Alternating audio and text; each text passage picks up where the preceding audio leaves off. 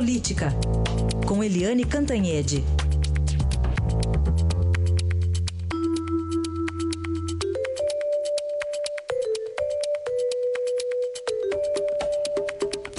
E um dos assuntos, o crescimento, pelo menos aí em termos até de pesquisa, aqui o barômetro político publicado hoje pelo Estadão fala em aprovação de 60% de Luciano Huck, deixando claro que não é uma pesquisa de intenção de voto, é uma pesquisa de aprovação e desaprovação de imagem. Eliane, bom dia. Bom dia, Raíssen. Bom dia, ouvintes. É, exatamente, né? Essa pesquisa não é de intenção de votos, mas mostra que o Luciano Huck entrou aí no foco da política e da política eleitoral. E é muito interessante a minha análise que eu publiquei hoje no Estadão é, é apontando isso, que o Hulk sobe exatamente quando João Dória cai. Né? O João Dória chegou no momento em que ele tinha uma aprovação e uma desaprovação muito próximas. Né? E agora isso descolou, porque a desaprovação do, do Dória disparou né? e a aprovação despencou. E quem é que entrou nesse vácuo? A gente sabe, né, Raíssa, que política não tem vácuo. Né? Há um vácuo, alguém ocupa. Quem ocupou esse vácuo foi o Huck. O que significa o seguinte, que o prefeito João Dória perdeu força, mas que a ideia de um candidato novo, de centro, mais jovem, que possa replicar essa, esse movimento que a gente vê na Europa, principalmente com Macron na França, é, esse sentimento continua. Saiu Dória, mas o sentimento continua e quem está se colocando é o Hulk. O Hulk, é, pelo que dizem pra gente, ele está meio apavorado com essa ideia, né? Porque é uma cambalhota muito grande na vida dele, um apresentador bem sucedido que ganha rios de dinheiro, casado com Angélica, que também é uma grande apresentadora de prestígio, que também ganham rios de dinheiro. Eles têm uma situação muito cômoda, muito confortável, e entrar para a política seria uma baita de uma cambalhota.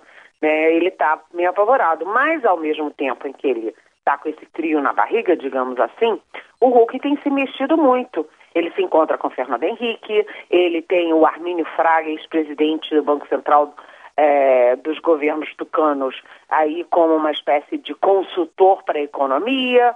É, o Huck é, conversa com o PPS, é, ele participa ativamente de grupos, movimentos como o Agora e o Renova Brasil, que são movimentos que pensam em renovar os quadros da política, renovar formas de fazer a política, ou seja, o Huck está muito enfronhado nisso tudo né, a imprensa vem noticiando e a população começa a captar a ideia de que o Hulk está se lançando. Lembrando que ele ainda não tem partido, que ele negocia com o PPS, que há uma forte tendência, como eu publiquei no domingo, de ele uh, se filiar ao PPS até 15 de dezembro, e se ele se filiar, vai ficar muito claro de que ele quer concorrer. Mas, por enquanto, é, vai, não vai, vai, não vai. E o fato é que a população está percebendo claramente que o Hulk está entrando nesse espaço que seria do João Dória. Quem pode, é, neste momento, não gostar disso é o Geraldo Alckmin, governador de São Paulo, que é do PSDB, que está ficando sozinho na raia do PSDB, depois que ele ultrapassou aí as chances do Dória, mas o Geraldo Alckmin é uma faca de dois gumes, porque o Hulk, neste momento, pode ameaçar a situação dele, porque o Hulk só teria alguma chance atraindo o PSDB, ou pelo menos quadros importantes do PSDB, mas a longo prazo pode até reverter a favor do Alckmin, porque o Hulk seria uma forma de atrair votos, inclusive de atrair votos que hoje estão aí é, tendendo para o Lula, tendendo para o Bolsonaro nas classes C e D, e atrair esses votos e depois, se o Hulk não se viabilizar, isso tudo virá um grande balaio a favor de um candidato tucano, que então seria o Geraldo Alckmin. De qualquer jeito, é uma peça no tabuleiro, o Hulk é uma peça no tabuleiro, seja ou não candidato, e as pesquisas estão mostrando isso. Quer dizer, como mostra hoje a pesquisa Barômetro com o Estadão, é, publicada no nosso Estadão, Heisen. E curioso, né, que esse calendário todo aí que você falou, 15 de dezembro, tem muito a ver, a própria, o patrão, né, do Hulk, a, a, Globo, que falou, olha, precisa definir aí, porque afinal de contas a Globo tem que ter o planejamento dela também para o ano que vem, né, quer saber como é que vai ser a grade dela, então ela colocou essa data para ele resolver a questão, né, Eliane, até 15 de dezembro. Vamos ver se ele resolve até lá, né. É, Outro assunto aqui para a gente tratar, o julgamento lá do foro privilegiado lá no STF. Teve lá na Câmara uma proposta de emenda à Constituição já aprovada na CCJ ontem também com esse mesmo tema, né, Eliane? Pois é, sim. O... Ontem eu passei boa tarde da minha.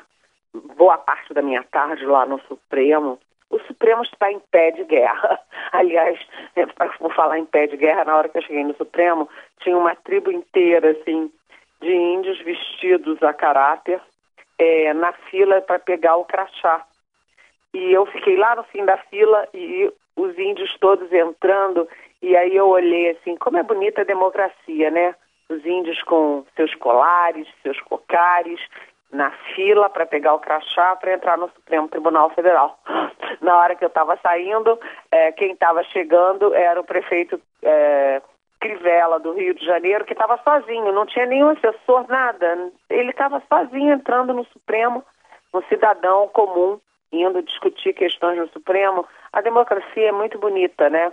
Mas tem lá seus probleminhas, como, por exemplo, o Supremo está em guerra e hoje é o dia do, aí, do julgamento, é, ou pelo menos da continuação do julgamento, porque já, na verdade, já começou e já tem até quatro votos, sobre o futuro do foro privilegiado.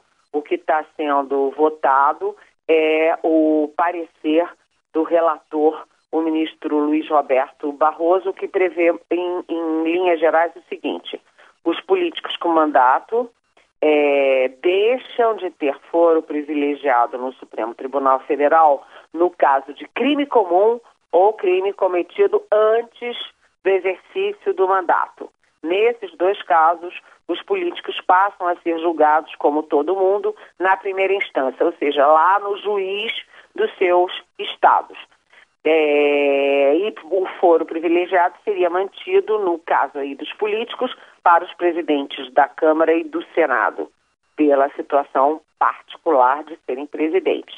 Mas é, já tem quatro votos a favor, tem um quinto voto que é do Ricardo Lewandowski, que não vai comparecer à sessão porque ele está de licença, ele levou um tombo, está de molho, não vem. E o Supremo muito dividido. A tendência é de maioria de voto pelo, pela, por essa revisão do foro, eu não chamo de fim, porque o foro continua de alguma forma, mas pela revisão do foro, é, mas os que não querem essa revisão, é, que preferem outras formas de revisão, é, devem entrar com um pedido de vista. E isso, quem deve ser o porta-voz desse pedido é o ministro Dias Toffoli. A previsão toda é essa. Claro que sempre pode ter mudança e na última hora não acontecer isso. Mas a previsão é de pedido de vistas do, uh, do ministro Dias Toffoli, que terá dois argumentos. Um é de que, sem o Ricardo Lewandowski, o Supremo fica só com 10 votos. Em tese, isso aumentaria o risco de empate. É, segundo argumento é político, de que a Câmara, como você já adiantou, já ontem mesmo a Comissão de Constituição e Justiça CCJ já aprovou a sua própria revisão do foro privilegiado e que o Supremo não pode é, atropelar a decisão do legislador, que o legislador tem prioridade como definição do foro.